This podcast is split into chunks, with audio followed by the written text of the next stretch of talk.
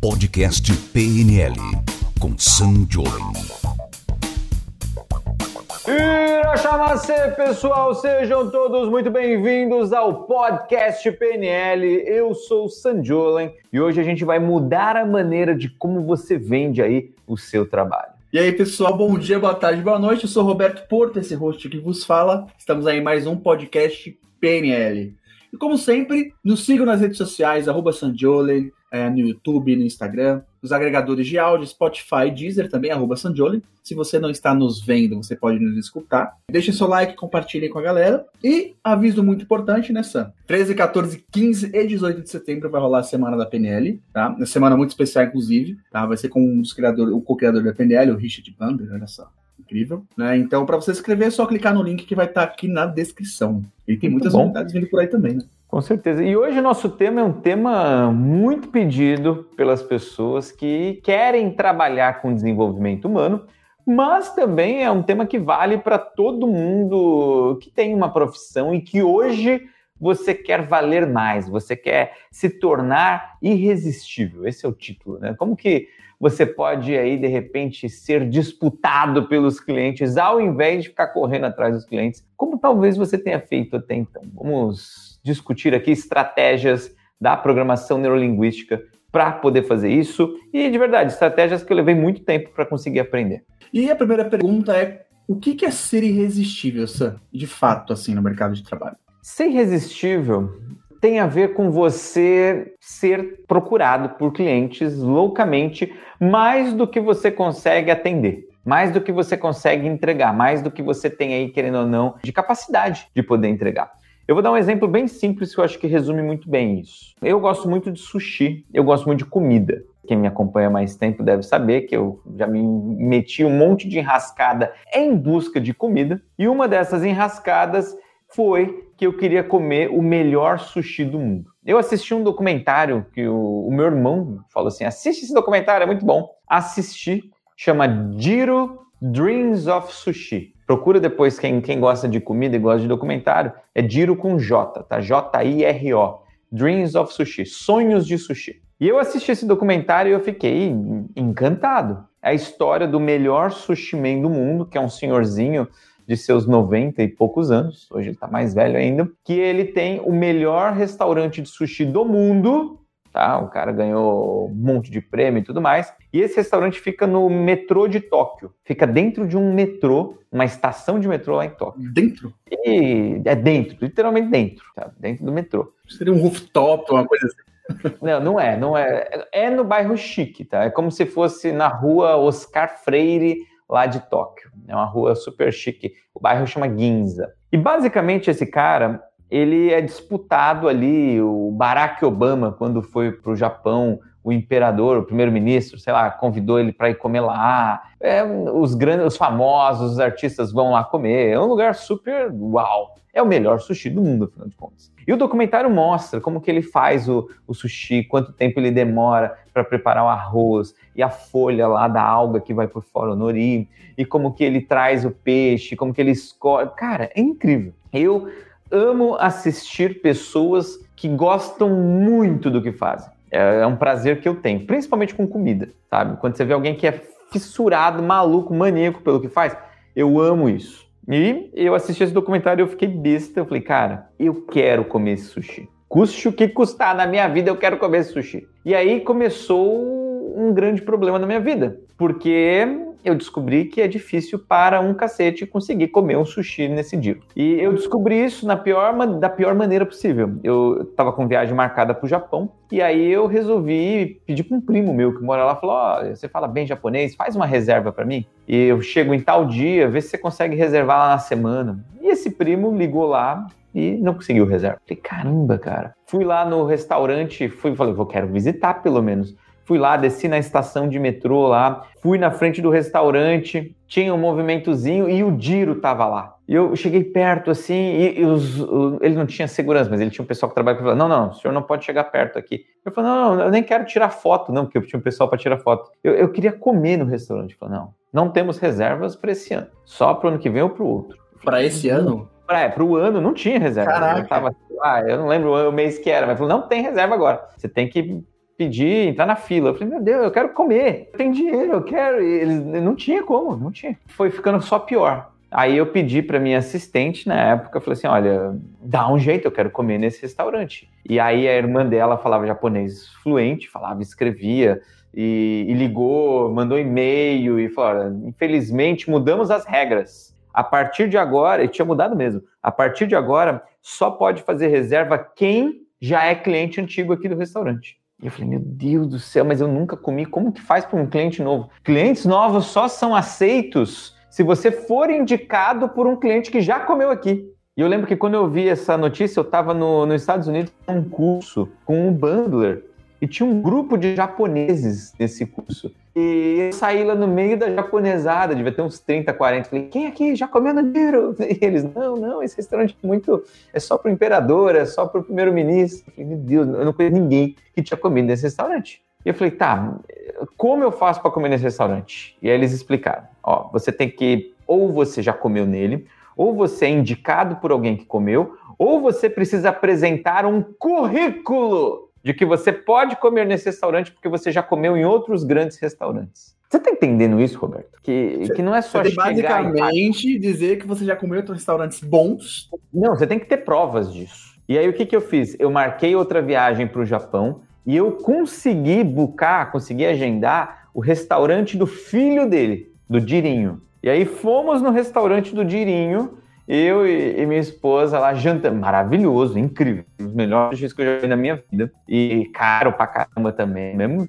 preço. Comemos, e aí eu tirei foto e finalmente já tinha o meu currículo. E aí eu enviei a foto de que eu tinha comido lá no Dirinho, o filho dele, e que agora eu tinha uma recomendação que eu poderia comer no dele. Beleza. Aí eu pude ser aceito pra fila. Só que aí a regra mudou de novo. A regra ficou: você só vai ser aceito agora se, além de ter uma recomendação, se você é estrangeiro, você precisa ter uma reserva num hotel de um dos hotéis que nós temos parceria.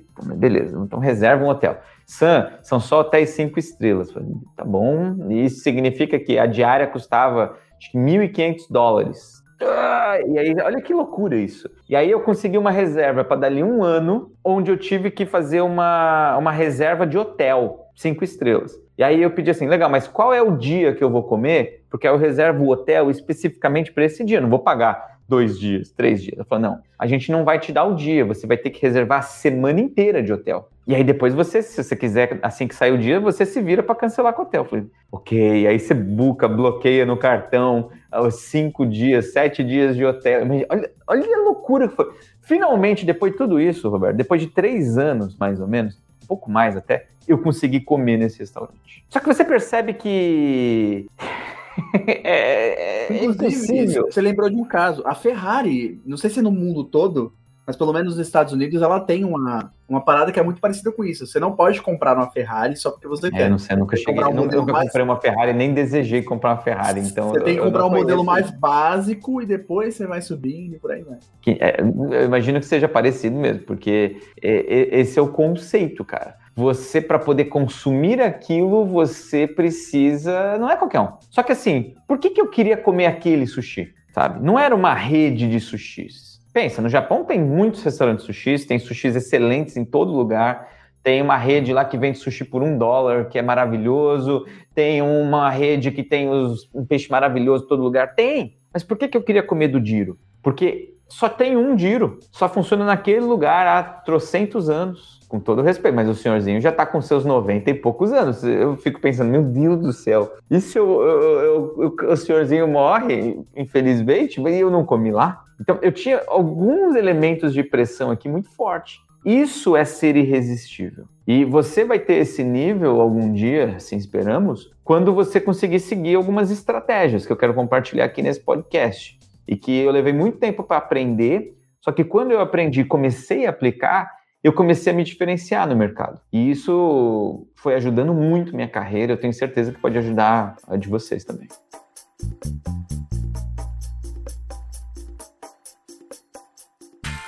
Se qualquer pessoa pode se tornar irresistível, ou melhor, é algo que as pessoas já nascem com isso, porque tem gente que é magnetizadora, tanto no pessoal quanto no trabalho e tudo mais. Então parece que tudo acontece para aquela pessoa, tudo meio que dá certo. Ou isso dá para ser desenvolvido de fato? Eu tenho uma visão bem otimista disso, tá? Eu, eu acredito que sim, todo mundo pode ser irresistível de alguma forma, desde que respeite o que tem para oferecer, o que tem para fazer. Respeite sua personalidade. Por quê? Sei lá, outro dia eu vi uma metáfora do Murilo Gun que eu achei maravilhosa, que era o Messi jogando de goleiro. Você consegue imaginar se o Messi, um dos maiores jogadores da atualidade, se ele tivesse escolhido jogar de goleiro? Ele não é tão alto, ele é meio até baixo até para ser um goleiro. Ele com certeza ia ser um goleiro meia boca, ia ser um goleiro medíocre. E acontece que tem muita gente que às vezes está a vida inteira sofrendo, patinando porque não escolheu aquilo, que tem condições de se destacar, tem condições de fazer de forma assim excepcional. Sabe que o maior inimigo da excelência, o maior inimigo de uma coisa incrível é uma coisa ok, uma coisa boa, uma coisa legalzinha. Tem muita gente que fica aí impedindo vidas incríveis de acontecerem porque acharam aquele negócio que é confortável, é bom. Eu gosto muito de rock, né? Fui músico já. E o Chris Novoselic, que era o baixista do Nirvana, o cara que fundou o Nirvana lá com o Kurt Cobain, uma das maiores bandas que já existiram. E ele disse numa entrevista que ele dava graças a Deus de que antes do Nirvana estourar, todos eles tinham empregos muito ruins. Eles trabalhavam, acho que, em lanchonete de fast food. E aí ele falou assim: nossa, era muito bom que eu e o, e o Kurt, a gente tinha empregos muito ruins e não foi difícil a gente pensar duas vezes. A gente não precisou pensar duas vezes para trocar tudo, jogar tudo pro ar e, e formar a banda porque era tão ruim o trabalho, nosso emprego, era tão ruim a vida que a gente tinha, que a gente topou logo de cara. E é isso, só que tem muita gente que tem um emprego bom, não ama o que faz, não é também tão ruim a ponto de doer e da pessoa ter pesadelo toda noite. E aí as pessoas vão marinando, né? Vão ficando ali naquele marasmo, vão ficando naquele mes na mesmice. Quando vai se dar conta, já tá mais velho, mais velha, e aí já tá mais cansado, e aí já tem um monte de responsabilidades, um monte de, de deveres, aí já fica um pouco mais difícil. Esse é o pior inimigo de você se tornar irresistível em alguma coisa. Eu lembro que o, o Chris Gardner, eu tive uma conversa muito legal disso com ele. O Chris Gardner é o que teve a vida transformada no filme A Procura da Felicidade com o Will Smith. Eu cito ele direto aqui no podcast, né? O Chris conta que ele era maluco por trompete. Ele queria ser que nem o Miles Davis, que foi um grande trompetista, um cara foda aí de, da, da música, né? E aí ele ensaiava muito, ele amava o trompete, ele treinava pra caramba, ele usava, ele, ele, ele falou que o trompete era quase uma extensão do corpo dele. Só que o que, que ele percebeu? Quando ele chegou numa certa idade, seus 20 e poucos anos, se eu não me engano, ele percebeu que ele não era um trompetista excelente. Ele era um trompetista ok. E aí ele foi conversar com pessoas que ele respeitava. Ele foi conversar, por exemplo, com a mãe dele. E ele falou assim: Mãe, você acha que eu sou um excelente trompetista? Hum, tem condição de ser um dos melhores do mundo? E ela virou para ele e falou: hum, Veja bem, meu filho, sabe? Um negócio assim de mãe, né? E aí ele percebeu: Cara, eu nunca vou ser talvez o melhor trompetista do mundo, ou um dos melhores. Eu nunca vou fazer parte daquela porcentagem que é a diferença. Então o que, que eu posso fazer? Eu preciso encontrar um jogo, eu preciso encontrar um esporte, eu preciso encontrar alguma coisa, alguma área que eu possa descobrir uma excelência em mim. Ele falou que daquele dia então ele deixou o trompete de lado e ele foi atrás disso. Ele acabou descobrindo anos depois que era trabalhar com investimentos, com vendas e convencer pessoas a, a investir. E foi assim que ele fez a carreira dele, se tornou multibilionário e a vida dele foi imortalizada no filme. Então, essa história do Chris Gardner deu super certo. Hoje o cara motiva um monte de gente a fazer isso também. Procurar aquilo que você é excelente, que você consegue se tornar irresistível. E se você parar para pensar, faz muito sentido isso. Por quê? Eu fui lá ver o Diro. Eu, o dia que eu finalmente comi lá no restaurante do Diro, eu fiquei assistindo ele trabalhar. Acho que foi uma das coisas mais incríveis que eu já assisti. E você vê um senhor dos seus 90 e poucos anos de idade, que poderia estar de boa em casa, aposentado, viajando, fazendo o que for, mas o cara acorda cedo todo dia, ele abre o restaurante dele, ele vai lá, escolhe o peixe, arruma o arroz, e ele faz aquilo com um nível de amor, de atenção, de carinho. Cara, é impossível ele não ser o melhor do mundo naquilo. É impossível. É, eu, eu digo que é tão bizarro o restaurante, é tão contra. Eles não vendem, eles desvendem. As pessoas chegam lá querendo. Não, eu quero, como que eu faço? Não. Tanto que atualmente eles perderam as três estrelas Michelin deles, porque eles não estão mais aceitando reserva de ninguém. E aí, um restaurante que não é aberto ao público não tem como ser julgado como um restaurante Michelin. Olha que bizarro. Então, eles já estão meio que acima do restaurante. Olha que bizarro isso. Por quê? Por causa de que tem tanta demanda, eles não conseguem atender tudo isso. O cara podia ter feito uma franquia, ter feito mil lojinhas espalhadas pelo mundo. Mas não é o negócio dele. Ele quer fazer aquilo, ele ama aquilo. E isso é se tornar irresistível. Todo mundo pode fazer isso? Pode. Só que todo mundo vai conseguir? Provavelmente não. Poucas pessoas vão conseguir fazer isso. Porque isso exige muita coragem de você encontrar aí dentro de você algo que você gosta muito. Por exemplo, eu amo trabalhar com desenvolvimento humano. Foi fácil fazer isso? Não foi. Exigiu coragem? Muita coragem. Só que a partir do momento que eu comecei, pô, tô 18 anos fazendo isso, eu entro às vezes num, numas imersões com os alunos, online mesmo, sabe? Eu fico horas. Teve vezes que eu fiquei quase 12 horas sem parar, conectado, falando com os alunos. Eu não parava, eu não queria parar, porque eu estava tão imerso naquilo. E é lindo. Eu brinco que é você fazer algo que as pessoas pedem para você parar. Olha que louco, não é? Não é quando a pessoa, às vezes, a pessoa gosta muito de videogame, vai jogar videogame, as pessoas têm que falar, para de jogar videogame, você não, você não larga isso. Ou então a pessoa gosta muito de mexer com alguma coisa, muito dela, e as pessoas imploram, tem que pedir para ela parar de fazer aquilo. É isso que eu acredito que você deveria começar a olhar com mais atenção, com mais carinho. Se isso pudesse ser uma profissão, maravilhoso. Acho que o tempo também é crucial para você se tornar é, e conseguir as skills necessárias para isso. Inclusive, dizem, né, que em média você leva 10 mil horas para se tornar excelente em algo. Mas aqui a gente não está falando de excelência em sim ser querido. O tempo é uma chave crucial para isso. Cara, o tempo é sim fundamental, porque assim, o que, que é ser irresistível, então, no final das contas? Não é só você ser bom, é você ser percebido como bom. E aí, se a gente for parar para pensar, tem vários elementos que influenciam. Então, por exemplo, um dos elementos que influenciam muito é outras pessoas quererem o que você tem. Para que várias pessoas queiram o que você tem, várias pessoas precisam te conhecer. Essa que é a grande verdade. Então, leva um tempo para você, leva, algum tempo vai levar. Hoje em dia com as redes sociais, com a internet, é mais rápido. Ou melhor, dá para ser mais rápido. Mas eu acho que tempo não é uma coisa que vai determinar o processo. Por quê? Porque se você está fazendo isso com pressa, eu não sei quanto tempo você vai aguentar nessa. Eu, por exemplo, eu estou fazendo isso já há 18 anos, que eu trabalho dando aula, ensinando, atendendo, desenvolvendo, organizando eventos da área de desenvolvimento humano. E eu já vi tanta gente que começou e abandonou, que não está escrito. A grande maioria, 80, 90, 95% das pessoas que eu vi começarem nessa área acabaram abandonando, mudando, indo para outra coisa. Por quê?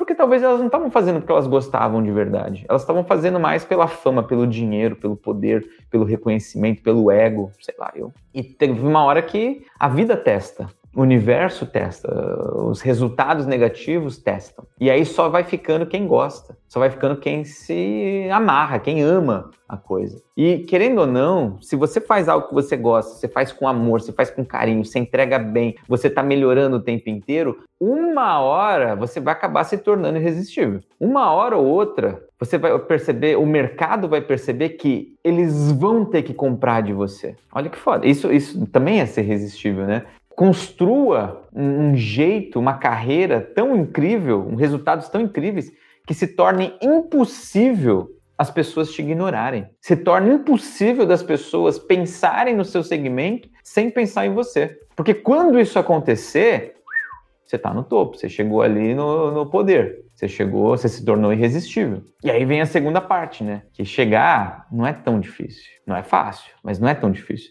Se manter Aí que o, aí a gente precisa engatar a terceira, quarta, quinta marcha e manter a velocidade disso. Isso não é fácil. A gente já viu aí muitas empresas que eram muito grandes, dominavam o mercado, só existiam elas que quebraram. Um exemplo bom é a Kodak. Os caras inventaram a máquina fotográfica, é, era a revelação né, de foto, e aí eles inventaram a máquina digital de foto, eles não deram bola e perderam. Os caras hoje mal existem. Então, chegar é uma coisa, se manter é outra. E não tem a ver só com tempo, tem a ver com capacidade, habilidade, dedicação, quando você mergulha. Então, presta atenção nisso, tá? peraí, tô fazendo com pressa? Será que eu quero de verdade? Será que eu gosto de verdade disso? Ou será que é melhor eu dar uma ajustada? Ajusto quando você puder agora. Porque depois que você estiver já no, no, ritmo, você vai ver, você vai ficar um pouco mais atarefado, vai ficar um pouco mais é, preocupado, você vai ter mais responsabilidades. Se torna um pouquinho menos fácil ajustar depois. é, você acha, então, que ser raro é algo que é o principal diferencial que, que a pessoa pode ter para ser irresistível? Ou causar isso, né? É, é, esse, esse, senso de raridade ou de necessidade? Deixa eu te contar uma, uma história muito engraçada. Eu tenho uma filha de 10 anos. Tá? Minha filha Rafaela, coisa mais linda do mundo. E ela teve uma época que ela começou a gostar de umas bonequinhas que, que, o nome é LOL, L-O-L, em inglês é LOL, que é uma bonequinha que, cara, não é para as pessoas da nossa geração entenderem, tá? Até porque, pô, eu consigo entender o conceito da Barbie, vende a bonequinha lá, você compra as roupinhas, tem a casinha, legal. Só que o da LOL é um negócio muito louco, porque a graça dessa boneca é tirar ela da embalagem. Cara, é um desperdício de plástico, de papel absurdo, porque é uma embalagem que se abre, vem uma outra embalagem, vem uma outra embalagem dentro da outra embalagem, e a, a graça das crianças é desembalar a LOL. E aí o que aconteceu? Uma vez eu comprei uma LOL para minha filha, a Fernanda deu outra LOL para ela. E aí ela abriu a minha e ela falou: Ah, essa é uma LOL normal. Como assim uma LOL normal? Eu fui na loja, pedi a LOL que ela queria e é uma LOL normal. Eu falei, tá bom. Aí ela pegou a da Fernanda, abriu, falou, vamos ver o seu, tia Fê. E aí ela abriu o, o, o da Fernanda e ela falou, tia, você me deu uma LOL rara. E a da Fernanda era uma LOL rara. Cara, a gente comprou junto, tá? a embalagem era igual. Só que uma era uma LOL normal e a outra era LOL rara. E aquilo ficou na, na minha orelha. Ele me, como assim? O que, que é uma LOL rara? E eu perguntei, filha, o que, que é uma LOL rara? E ela falou assim: LOL rara, ela é igualzinha às outras LOLs, só que ela tem coisas que as outras LOLs não têm. Essa aqui, por exemplo, pai, tem um cabelo de purpurina. Aí você via, era a mesma boneca, diferente, sei lá, o desenho, a carinha, mas o cabelo tinha uma purpurina. E aí ele falou, não, e as crianças chamam aquilo de LOL rara. E aí quando você tem LOL rara, ela vale mais, ela te dá mais status, ela é, é desejado pelas crianças. E eu falei, hum, existe um conceito aqui a ser aprendido para a gente poder usar no nosso, no nosso trabalho. E aí o que, que eu desenvolvi? Que é o processo de você se tornar uma LOL rara. Eu chamo de rarificação. Então você, você é uma pessoa normal, você não tem purpurina no cabelo, mas de repente você faz aí duas coisas e você começa a se tornar uma pessoa mais rara. Quais são essas duas coisas? Primeira coisa, você tem que ter algo que as outras pessoas não têm. Então, pô, se eu olho para você e olho para outro player, outro concorrente, outra pessoa, outra empresa que faz a mesma coisa, o que, que você tem de diferente? O que, que torna você diferentão? Eu lembro que eu e o Fernando a gente foi viajar em 2020, antes da pandemia.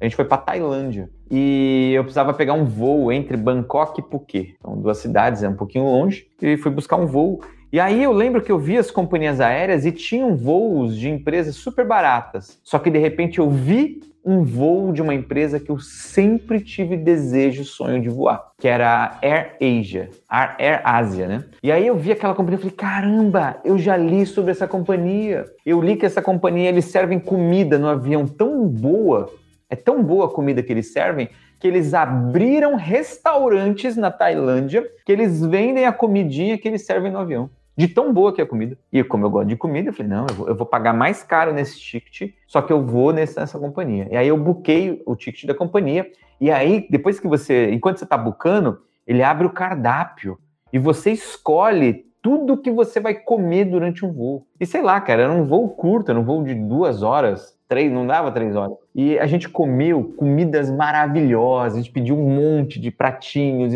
foi incrível, foi incrível, foi um dos voos mais interessantes que eu já fiz na minha vida. Por quê? Porque o diferencial deles é que tem comida. Eles gostam de comida, eles, eles trazem isso. Isso o tailandês ama comida também. Então, a cultura, eles misturaram e, sabe, é contra o, o natural que aconteceu com a companhia aérea, de virar tudo barrinha de cereal. Então, se rarificar é mostrar sua diferença. O que, que você tem de diferente? O que, que faz você ser você? O que, que faz o Sam ser o Sam? O que, que faz o João ser o João, a Maria ser a Maria? E como achar isso, Sam? Porra, um, um exemplo para achar isso simples, Roberto, é pegar seus maiores defeitos e começar a usá-los como se fossem qualidades, por exemplo. Eu, eu tenho um ditado que é: vista suas cicatrizes como se fosse uma camiseta. Por exemplo, eu sou um cara baixinho, eu tenho menos de 1,70m, 1,69m de altura. Eu sou baixinho, sabe? Japonês, cultura. Tem muitos amigos que são baixinhos que querem ser altos. E fica assim, numa postura, e quer fazer assim. E eu não, eu sou o contrário, eu falo, pô, Sam, eu, eu uso isso dentro das minhas, das minhas histórias, eu, eu, tiro foto lá das pessoas. Pô, eu tinha o meu cameraman antigo, lembra o gigante? O gigante tinha 2 metros e 5 de altura, é gigante. Eu fazia questão de tirar foto lá dele e mostrar que eu batia quase, sei lá, no peito dele. É bizarro aquilo. Então, isso daí é você usar o que você tem de diferente. Pô, eu sou descendente de japoneses. Então, eu começo os vídeos falando Irashai Mase, que significa seja muito bem-vindo em japonês. Então, eu uso o que eu tenho de propósito, eu uso meus diferenciais. Se alguém bate o olho em mim, sabe que eu sou diferente, por que, que é diferente? É legal você perguntar para as pessoas ao seu redor, para seus clientes, para seus colegas, o que, que eles veem de diferente em você? E usa isso, que isso vai trazer resultado para você. Então, essa é a primeira coisa é se tornar raro. O segundo elemento importante aqui é você se tornar valioso. Pensa assim: se eu te der um diamante, Roberto, você vai ficar feliz? Um diamante de verdade? Com toda certeza eu ficaria feliz. Com toda certeza, você não é besta, né? Óbvio, Inclusive, hoje é aniversário, que eu sei. Poderia. Vai mandar um diamante? diamante? Aí, ó. Tô aceitando de presente, viu? Se eu te der um diamante, minha esposa vai ficar com muitos ciúmes, então hoje não. Tá bom? Quem sabe outro dia. Mas imagine o seguinte: por que, que você ficaria feliz de ganhar um diamante? Porque é algo raro, algo que poucas pessoas têm, é difícil de ter, é caro, né? Tem valor ah, Mas pensa assim: é raro, poucas pessoas têm. E aí você tem, olha para sua mesa, você tem uma baita num diamantão. E aí você está querendo um, um, dinheiro, você está querendo comprar uma casa, você está querendo comprar um carro, você está querendo viajar o mundo, sei lá. E aí você está sem dinheiro. O que, que você faz? Eu venderia. Você olha pro seu diamante e fala, hum, não é igual o pica-pau olha e você vê o dinheirinho ali. Por quê? Porque as pessoas sabem que se pegar um diamante e levar em algum lugar, eu nunca fiz isso, mas eu imagino que dá para fazer, você consegue vender, trocar ele em dinheiro que você troca em coisas. Quer dizer, o diamante é valioso, por isso que ele é desejado. Ele nem é tão raro assim. Se você parar para pensar, o ouro é muito mais raro. Outro dia eu li uma pesquisa, um estudo, que dizem que no mundo só existe se eu não me engano, o equivalente, tá? A quatro piscinas olímpicas de ouro. Você imagina isso, Roberto? Tem quatro piscinas olímpicas que daria para colocar todo o ouro do planeta que descobriram, que sabem que existe até hoje. Caraca! Só que o diamante ele pode ser fabricado em laboratório, ele é inclusive hoje das máquinas. O diamante ele é muito mais comum do que a gente imagina. E o que acontece? Onde que está o valor dele? Eles seguram a produção para ele não ficar tão comum. E aí eles vêm dessa ideia, o diamante é para sempre, você pode trocar o diamante por dinheiro, o diamante ele, ele, é caro, ele é valioso. Então ele se torna raro também de alguma forma, ele se torna, ele se torna desejado, ok? Qual que é o ponto? Quando você traz vantagens para as pessoas que estão perto de você, que consomem você, que compram de você, isso automaticamente aumenta seu valor. Ah, mas o Diro, você não ganhou nada, você não pode trocar isso por dinheiro. Cara, não posso. Só que o tanto de vezes que, por exemplo, eu já contei essa história em rodas de pessoas, assim, no mais alto gabarito, e essa história deixou as pessoas bobas, boquiabertas, assim, impressionadas, não está escrito.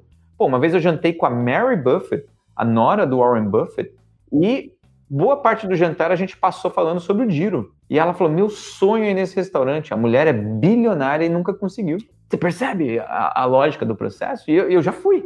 Quer dizer, eu tinha algo que ela não tinha? Como é possível isso? Uhum. E aí, um brasileirinho da Zona Leste tem uma experiência que uma mulher das famílias mais ricas do mundo não tem.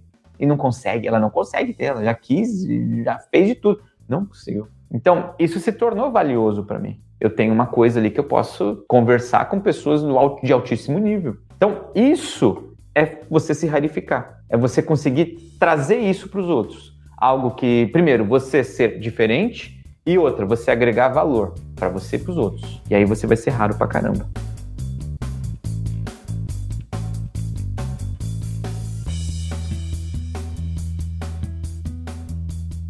Isso é qual que é a sua rarificação, inclusive? Ou como que você descobriu, entendeu, sua rarificação? Cara, a minha rarificação, no, no quesito de que, que eu sou diferente, é isso que você está querendo saber? É, acho que talvez tanto no que seja diferente e principalmente no quesito profissional.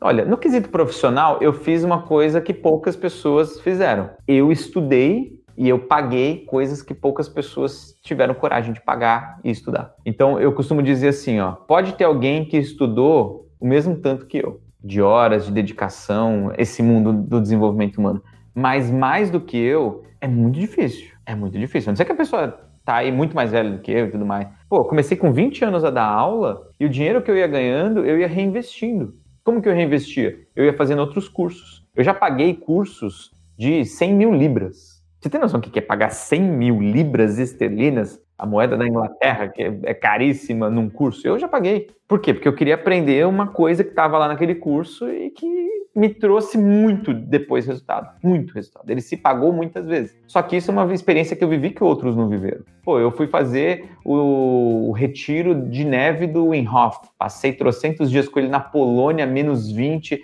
só de shorts, descalço na neve, escalamos uma montanha. Seis horas de escalada. Eu aprendi a controlar a temperatura do meu corpo com a minha mente. Cara, quantas pessoas você conhece que fizeram isso? E eu vou me rarificando. Eu sou o único brasileiro formado licenciado pelos dois criadores da PNL. Olha que louco. E esse é um diferencial que ele vem diminuindo, né? Porque, por exemplo, tiveram outros brasileiros que já estudaram com os dois, mas não fizeram a formação completa. Eu já fiz. Então, você percebe? A concorrência às vezes quer chegar perto, vai indo, vai se aproximando. O que, que você tem de diferente? Eu, por exemplo, trabalhei com o Tony Robbins, trabalhei pessoalmente, quatro anos. E aí? Como funciona? Pô, já dei aula junto com Diltz, Robert Diltz, o papa da PNL já, pô, dei aula com o Pat Adams, com o Chris Gardner, fui embaixador do Robert Kiyosaki, o pai rico. Viajei com ele, dei aula junto com ele em um monte de lugares. Isso tudo vai criando um embasamento, vai criando um diferencial. Quando alguém pensa assim, legal, desenvolvimento humano, quem é que tem? Pô, mas quem é que entende de desenvolvimento humano e de negócios? Quem que entende disso aqui em outros países, em outras línguas e parceria? De repente vão sobrando menos peças na mesa. E é isso que precisa acontecer com você. Quando alguém for pensar no seu ramo, tem que sobrar poucas peças na mesa e você tem que ser uma dessas. Se, querendo ou não, hoje, na sua fatia de mercado, no seu nicho, na sua área, no seu mundo, se perguntarem quem é um dos 10 melhores e o seu nome não está nele, sabe, não está nessa lista, a pergunta que você tem que se fazer é: o que, que eu não estou fazendo? O que, que eu estou deixando de fazer que não está me colocando ali, junto com os melhores? Essa é pergunta que você tem que sair daqui se fazendo. E de verdade, se dedica porque custa caro alta performance. Alta performance custa caro. Ser um dos melhores custa caro. Se tornar é, irresistível custa caro. Por isso que é legal você escolher uma coisa que você gosta muito. Perfeito, Sam. Como sempre, acho que encerrando aí. Eu gosto, eu gosto do Roberto, ele Sem saber de incrível. histórias, cara. Cara, eu adoro, eu adoro. Inclusive, Sam, é, pra quem não conhece realmente, cara, é incrível poder conversar com ele, porque ele tem história de tudo em todo lugar, gente. É sério. E talvez esse seja um dos atrativos que você mais tem, saber contar histórias e contar. E a Fernanda fala que eu sou o Forrest Gump da Zona Leste. É boa, é isso mesmo. Isso é muito bom. É aí, Robertão. Seguinte, galera, inclusive deixar recado aqui para vocês que o que vai começar agora, dia 29, segunda-feira, então 29 de agosto, se você está ouvindo isso aqui na data de publicação, vai acontecer nosso desafio da rejeição, que também é mais uma coisa legal para você aprender a se tornar a prova de rejeição, eliminar seus medos de ser diferente, de fazer coisas diferentes. Vai ser essencial você participar, tá? Vai ter link aqui na descrição do vídeo para quem está assistindo no YouTube, quem está no podcast, no, no, no, nos agregadores de áudio, vem no meu Instagram, arroba e, e, e, vem participar, que vai ser muito legal. E no dia 13, 14, 15 de setembro e 18, vai ter a Semana da PNL, junto com o Dr. Richard Bandler. Olha que legal, quer dizer, não só eu dou aula, eu ensino programação neurolinguística, como eu convenci o criador da PNL, o Richard Bandler, já está com uma certa idade, já não, não faz muita coisa. O cara inventou a PNL, o cara foi o professor do Tony Robbins, o cara deu aula para Obama e ele vai participar desse, desse evento. E o mais legal, você não precisa pagar nada para poder participar desse evento. Você pode assistir de graça. Só que para isso você tem que correr no link da inscrição também e garantir a sua. Tá? Então os links vamos deixar na descrição do vídeo. Vem participar, porque vai ser incrível, vai fazer toda a diferença aí na sua vida, na sua carreira, no que você quer desenvolver. É isso. Um grande abraço para vocês, gente. Feliz aniversário, Robertão. Valeu, Sam. Obrigado, gente. Tchau, tchau. Você ouviu o podcast PNL com Sam Jolen.